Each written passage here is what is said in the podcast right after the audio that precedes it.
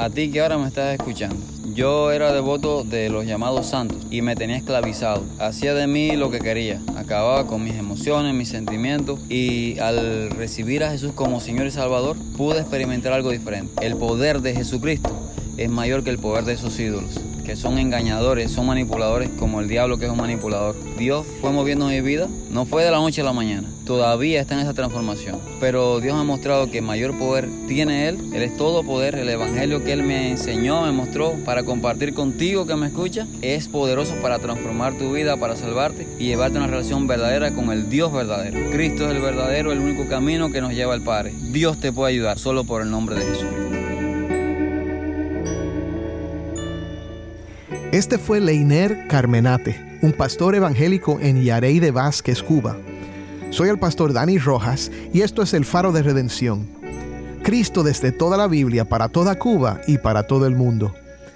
Esta semana nos encontramos en una serie especial llamada De la Santería a la Salvación, donde compartimos desde Cuba testimonios de hermanos y hermanas rescatados por la gracia de Dios de las religiones afrocubanas y los falsos caminos que atan al corazón y no lo liberan. Pero el amor de Dios es más fuerte que el odio del enemigo que desea mantener a tanta gente en tinieblas, con los ojos del corazón vendados a la gloria de Cristo y a la redención que solo Él puede ofrecer. Bueno, yo conocí a Cristo cuando tenía siete años. Esta es Josefa, una cubana cristiana. Eh, me crecí en un hogar disfuncional. Mis padres eran eh, no sé cómo se dice, bueno, eran bilongueros para mí, eran santeros. Y estaba dedicada a todas esas cosas, supuestamente yo iba a ser la heredera de todas esas cosas. Y a los siete años comencé eh, a sentir la necesidad de buscar eh, otra cosa, no sabía qué era. La primera iglesia que visité fue la iglesia católica. Cuando llegué a la iglesia católica fui dos domingos. Y entonces dije, bueno, si es lo mismo que tiene mi papá en el altar, los mismos santos, lo que más refinado. Y entonces cogí y una tía mía eh, que conocía la de Cristo abrió una casa culto al lado de mi casa y comencé a ir a la casa culto. Y entonces con ocho años eh, hice la oración de fe. En unos momentos más iremos a Sancti Spiritus para conversar con un hermano en Cristo rescatado por el amor de Dios de su devoción a la idolatría como practicante del palo monte.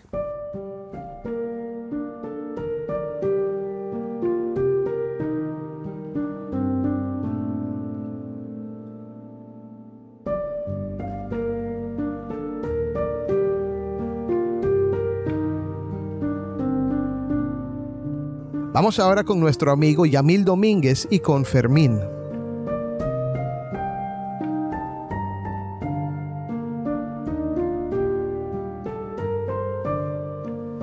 Buenas tardes, seguimos en Santi Espíritus, seguimos en el centro del país, nos acompaña hoy un hermano en Cristo que comprendió una vez la verdad del Evangelio y cómo ésta está transformando su vida, cómo la ha transformado hasta ahora. Mi hermano, ¿puedes decirme tu nombre? Fermín Vega. Fermín, gracias por llegar hasta acá, gracias por, acompañarnos hoy. Si puedes contarles a los oyentes eh, cómo llegaste a conocer al Señor. Bueno, conocí al Señor eh, cuando estaba cursando mis estudios universitarios. Realmente fue mediante una cuestión de, de, amoríos, ¿no? Me interesaba una muchacha que asistía a una célula cristiana y comenzamos a tener una relación, pero bueno, yo quería hacer las cosas como me había enseñado la sociedad y el mundo, que era correcto. Ella no, tuvimos ahí ciertas diferencias, nos separamos y entonces comencé a acudir al Señor para aprender cómo era eso. ¿Cómo tú llegaste a este punto? Bueno, cuando era pequeño una vez tuve una discusión con mi abuelo donde yo le hablaba las cosas que se te enseñan en la escuela. En ese entonces que el hombre partía del mono, mi abuelo que había tenido una crianza católica muy fuerte, extranjero, había venido de otro país para acá y se asentó aquí, me decía que no, que el hombre fue creado por Dios. Yo tenía nueve años y me regaló una Biblia. Ese fue mi primer encuentro con el Señor, porque comencé a leer la Biblia y a ojos de niño me tomé muy en serio las cosas que decía. Aunque no llegué a descubrir a Cristo en la Biblia porque me quedé en el, en el Viejo Testamento. Pero se puede decir que fue mi primera aproximación a este mundo no cristiano. Y luego de eso, compañeros cristianos con los que uno choca en la escuela, gente que te enseña algo, algo que ves que te impresiona, algún otro libro que me caía en las manos, me gustan mucho las historietas y por ese entonces una amistad que me veía dibujando me regalaba de vez en cuando libros de historietas cristianas que detrás a veces traían oraciones y esas cosas. Y por ahí como que me fue entrando este, este bichito, este llamamiento de que Cristo estaba trabajando conmigo. Y luego ya en la universidad, este último fenómeno fue como decir el, el puntillazo final, que yo sentía que Dios me quería con él. Encima de eso, eh, como costumbre al fin, cuando vi que las cosas no salían bien, uno acude a la, religión, ¿no? a las cosas que, que yo profesaba en ese tiempo. Mi abuelo era santero, me crié en la santería, pero cuando estaba en, en el pre, comencé entonces en el palerismo, me hice palero y viendo a la persona que uno le llama padrino en ese entonces, le pedí algunas cosas que realmente no eran, no eran cosas buenas, llevado por el enojo, por el dolor que tenía dentro. Y entonces él me dijo una cosa, y era que, que Dios no permitía que ellos hicieran ciertas cosas en el mundo, que ellos llegaban hasta donde Dios les dejaba, y que ellos no podían hacer eso que yo les pedía porque Dios no quería que yo me manchara, como que Dios me estaba guardando. Y al yo tener esa revelación que venía de ellos mismos, que normalmente lo que hacían era agradarse, cuando alguien les pedía algo malo, le dije, bueno, si las cosas son así, entonces a partir de ahora voy a ir directamente con Dios y no voy a venir más. Y esa fue la última vez que, que los visité, la última vez que traté con la brujería. Mm. Tenía en ese momento 22 años, ya tengo 40 hace, hace un buen tiempo y de verdad que no me arrepiento de la decisión, de la decisión que tomé. Hablabas de esta ceremonia, ¿qué significa rayarse para las personas que estén escuchando y no conozcan este término? Bueno, rayarse realmente es un pacto que uno hace con el diablo. Lo que en ese momento y de la forma en que se te viste, uno no lo ve así quizás si a mí me hubieran dicho en aquel entonces estás haciendo un pacto con el diablo, aunque no fuera cristiano, no lo hubiera hecho. Tampoco sabía ciencia cierta cómo iba a ser, porque se te cortan en diversos lugares. Hay, hay personas que se hacen tres rayas paralelas, otros se le hacen cruces en dependencia, todo el mundo no, siempre es el mismo pacto, no es la misma forma. En el caso mío fueron cruces. Se te hacen siete cruces, es como una especie de conmemoración a un demonio, a que ellos le llaman siete rayos, que ellos le dicen de que es una deidad que te va a proteger, que te va a cuidar a partir de ese momento. Y realmente lo que va es como que a tener cierto control sobre ti. Ya a partir de entonces tú estás unido a esa religión donde cuando te llaman tienes que ir, cuando se te da una tarea tienes que cumplirla. Muchas veces tienes a alguien como que vela por ti, ¿no? Pero al mismo tiempo está pendiente de que tú cumplas con lo que se te pide. En el rayamiento se cogen diferentes materiales también y se te untan con ellos, te visten con una ropa que luego con esa ropa tienen que vestirte el día de tu muerte, tienes que ir en la tumba, es como una especie de, de sello para que sepan para dónde tú vas cuando después que mueras. Mm. Y entonces todas esas cosas que se te dan en ese momento, tienes que guardarlas contigo, llevarlas durante toda tu vida y en el momento de tu muerte, bueno, se te van a poner en la tumba y las vestimentas las tienes que usar. Tienes que estar así durante 24 horas hasta que se oculte el sol y vuelva a salir, que es que entonces puedes lavarte y puedes quitarte todo aquello. Luego tienes un periodo de que se te curan las heridas y a partir de ahí vas a tener como ciertos tipos de, sueños, se puede decir, donde vas a ver aquello. Se manifiesta así como un negro grande con cabeza de perro.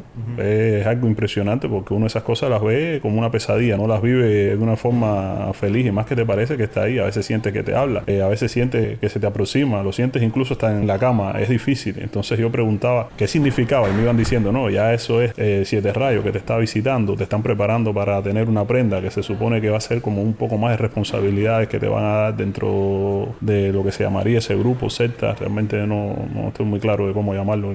Es un mundo de, de, miedo, de terror, de esclavitud.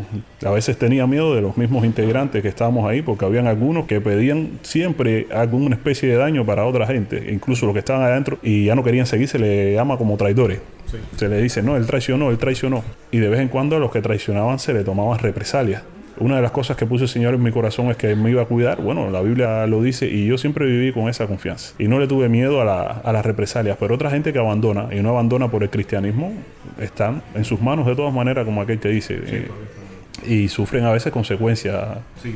Eras bien joven cuando iniciaste en esta religión. ¿Cómo impactó tu vida conociendo estas cosas? Yo tendría 16 años. Recuerdo que fueron en las vacaciones de 11 grados para, para 12. Realmente al principio me dijeron, te vamos a rayar. Me dijeron que si estabas de acuerdo y yo le dije que sí. Yo siempre he sido un curioso eh, por llamarlo de alguna forma. Y me gustaba experimentar estas cosas, buscaba un mundo sobrenatural. Yo decía, eh, no, es posible que el mundo sea solamente esto. Como desde crianza me había criado con mi abuelo que era santero y mi abuelo de vez en cuando hacía algunos trabajos en la casa con la gente, veía que la gente lo visitaba tanto y que estaban tan convencidos de las cosas que él le decía. A veces mi abuelo me hablaba cosas que no lo podía saber nadie y sin embargo cuando él me veía preocupado o algo, él venía y me aconsejaba y me decía cosas y yo decía, ¿cómo puede saber mi abuelo lo que estoy pensando? Y esas cosas como que me impactaron un poco. Luego, cuando conocí eh, a la persona que me rayó, que uno eh, le llama padrino en esa religión, fue una persona que me dijo incluso hasta el nombre, me dijo también algunas cosas así que que yo no podría conocer. La misma Biblia dice, los, dotaré de un poder engañoso para aquellos que no quieran seguirme, se desvíen tras esas cosas. Y yo fui uno de esos que en ese momento se desvió porque aquellas cosas me impactaron, me impresionaron. Y veía que era como una especie de poder que quizás yo pudiera tener también y dominar. Luego cuando choqué con la realidad, y vi que realmente no es un poder que se te da, es como que se te arrebata algo de, cuerpo, tu santidad, tu ingenuidad, todas esas cosas, ¿no? Y se te van llenando de cosas grotescas, de cosas feas. No sé si, si alguna vez has visto una prenda o algo que tenga que ver con eso, que es una caldera con hierro, con cosas oxidadas, a veces con una cabeza de perro, pero a veces tienen cráneos de otras cosas que tú de vez en cuando incluso ni la, ni la puedes identificar. Hay gente por ahí incluso que dicen que tienen cráneos humanos y lo tienen escondidos. Y no, no es realmente algo que sea bonito de ver. Las manifestaciones tampoco. Muchos cristianos con los que yo he hablado me dicen, pero eso son cosas de película, cosas de ciencia ficción. Hermano, hay que vivirlo. Hay que vivirlo para saberle de lo que uno está hablando cuando se refiere a esas cosas, porque realmente impresiona. Y muchas de las personas que se ven arrastradas detrás de eso es porque ven algo a lo que le pueden temer. Dios te dice querer para ver, pero esta cosa te hace un show. Te hace un show para llenarte los ojos y, atemorizarte. Y tú decir entonces, bueno, aquí hay poder. mucha gente se va detrás de eso. Soy el pastor Dani Rojas y estás sintonizando un programa especial del Faro de Redención, de la Santería a la Salvación. Esta semana hemos tenido conversaciones con personas en Cuba que fueron trasladadas por la gracia de Dios desde el reino de las tinieblas al reino de su amado Hijo, rescatándolas de la práctica de religiones afrocubanas y religiones paganas donde no hay redención y otorgándoles libertad en el nombre de Jesucristo. Yamil Domínguez nos acompaña desde Sancti Spiritus Cuba con nuestro hermano Fermín. Fermín nos está explicando la vida de temor que uno vive en lo que él llama el palerismo, en la religión afrocubana conocida como el palo monte. Regresamos ahora con Yamil y Fermín. Esto se alimenta del temor y de lo que te puede ocurrir. Y, lo que mencionaba anteriormente, había una acción de tomar represalia por parte de los miembros de esta, por decirlo así, esta comunidad. Pero también eh, el temor que se tiene a las represalias espirituales, demoníacas que se viven en este mundo, ¿no? Claro, claro, sí, sí. Realmente existen las dos.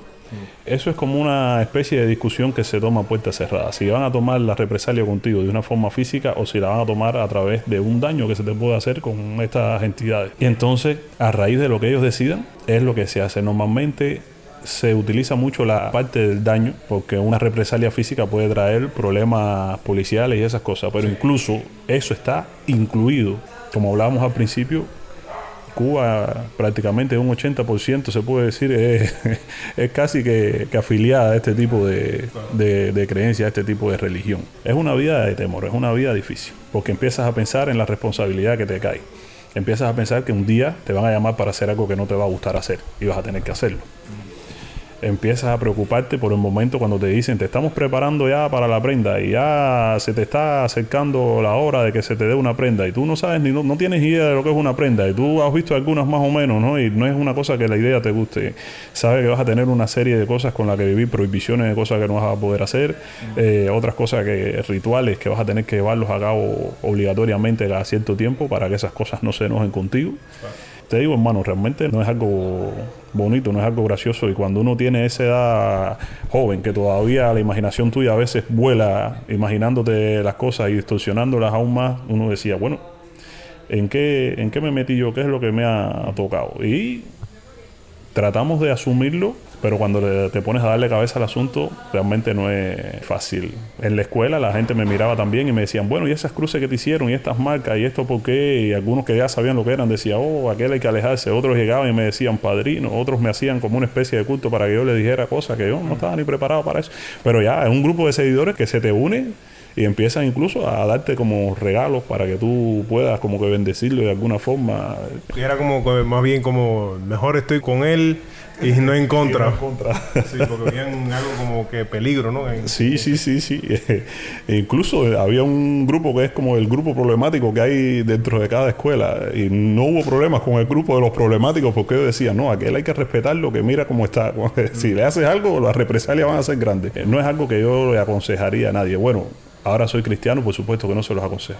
Pero antes de convertirme, si alguien me decía, bueno, y si yo me quisiera rayar, yo realmente le aconsejaría que no lo hiciera, porque no, ni para aún los que son inconversos, es una responsabilidad fácil de llevar. Por la soberanía de nuestro Señor, llega el Evangelio a tu vida. Alguien te llevó a los pies de Cristo. ¿Cómo fue esta experiencia? A ver, mm, el Evangelio me llegó, como te decía, paulatinamente casi siempre por, por lectura, porque leía mucho, siempre he estado relacionado con los libros. Pero luego empecé ya a chocar con personas que, que, tenían buen conocimiento. Desgraciadamente en el mundo cristiano falta mucho conocimiento y yo encontré muchos cristianos que no estaban claros de qué era lo que creían. Y me convertí en una especie de Saulo de Tarso.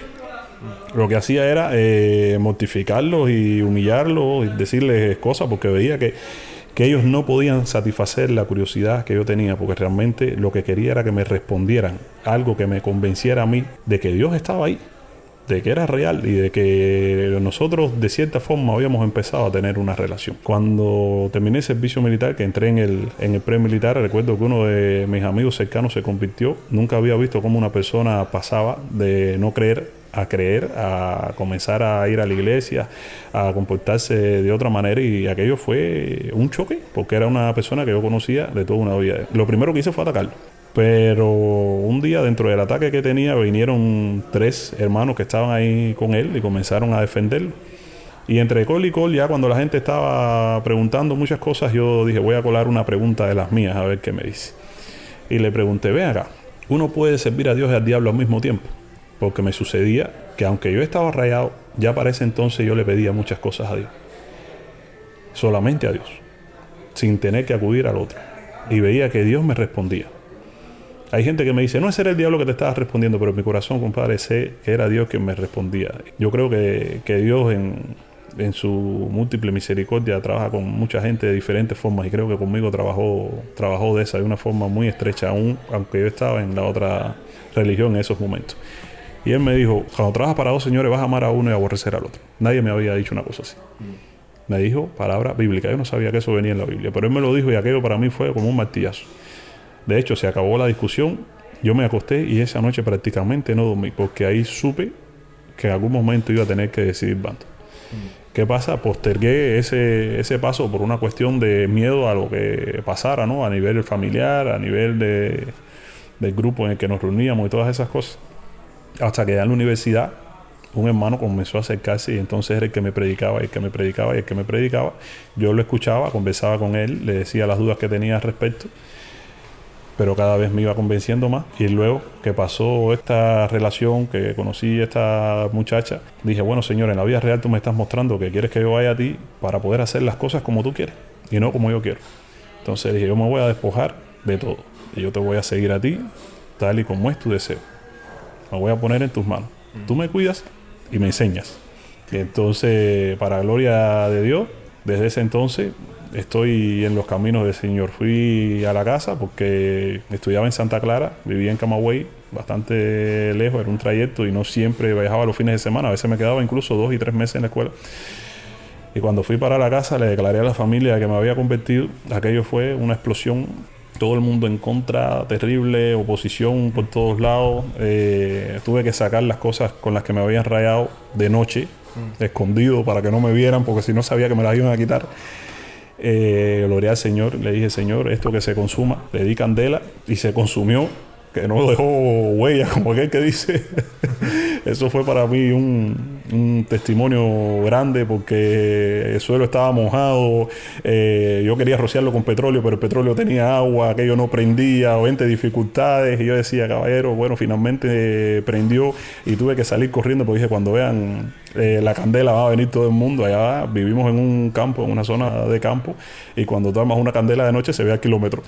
Pero bueno, nadie fue. Y al otro día, cuando llegué por la mañana, yo miraba y veía el saco. Yo decía, mi madre, esto no se quemó, el saco todavía está aquí. Y fui a cogerlo con un palo para entonces ver a dónde lo botaba. Y cuando lo fui a enganchar con el palo, todo ese hilo de saco se deshizo en polvo. Y yo ahí adoré, aleluya, Señor. Para mí eso fue una confirmación de que Dios estaba conmigo. Luego tuve la, la experiencia que un tío tuvo una posesión demoníaca. Dios quiso que yo estuviera ahí y expulsé el demonio te lo digo sinceramente, no es una experiencia por la que quisiera volver a, pasar porque no, no fue agradable. y digo, el, el Señor nos ha dado un, poder grande, nos ha dado grandes cosas y nos ha preparado para grandes cosas realmente. Mm. Aunque estamos llamados a evangelizar y no a combatir contra eso, nos da una potestad muy grande que a veces nosotros, por el mismo miedo que tenemos, no, sabemos aprovechar o no, no, ponemos en práctica. Pero doy muchas gracias a Dios por, por haberme adoptado como su hijo y tenerme en, su camino y haberme cambiado, haberme sacado de ese, de ese mundo de terror. Realmente muchas gracias Señor por eso. Amén hermano y es un gozo saber esto y le damos gracias a Dios por, por esta historia. No sabemos quién está escuchando esta entrevista, pero sabemos Dios tiene propósito en, todas las cosas. Y esperamos en que alguien escuche y, sea la forma en que lo use este testimonio para que ilumine su vida y, le abra los ojos, como una vez también a ti te los abrió. Eh, gracias Fermín, Dios te bendiga mucho, gracias por una vez más por compartir tu historia y tu testimonio con nosotros.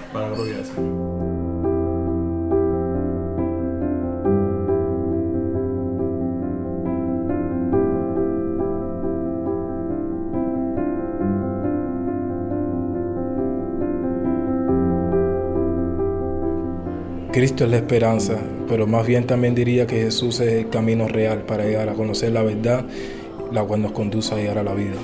La verdadera vida está en Jesús, Él es nuestra fuente de vida.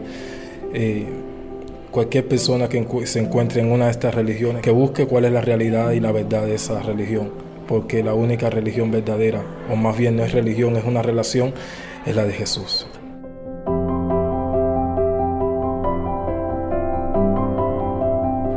Todos aquellos que nos están escuchando, que se animen, que Dios es grande y que solamente en Él hay salvación, hay esperanza y hay vida eterna.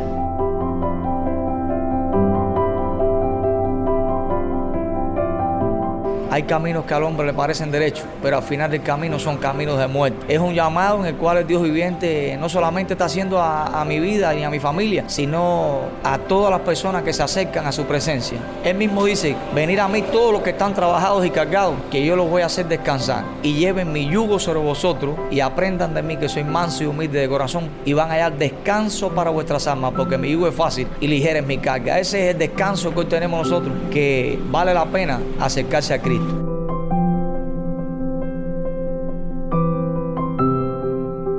Si alguien que practica estas cosas me está oyendo, salga corriendo ahora mismo y busque a Jesucristo.